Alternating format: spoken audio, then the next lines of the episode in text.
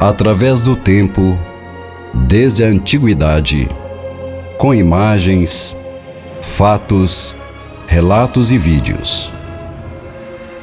Hoje não precisamos mais provar a existência dos seres de outros mundos e dimensões diferentes que nos visitaram e ainda visitam. Devemos abrir a mente para que o contato aconteça. Este é o nosso grande desafio. Pular a parte que pensamos se acreditamos ou não, se temos provas ou não, e deixar que eles, com a nossa autorização, façam contatos.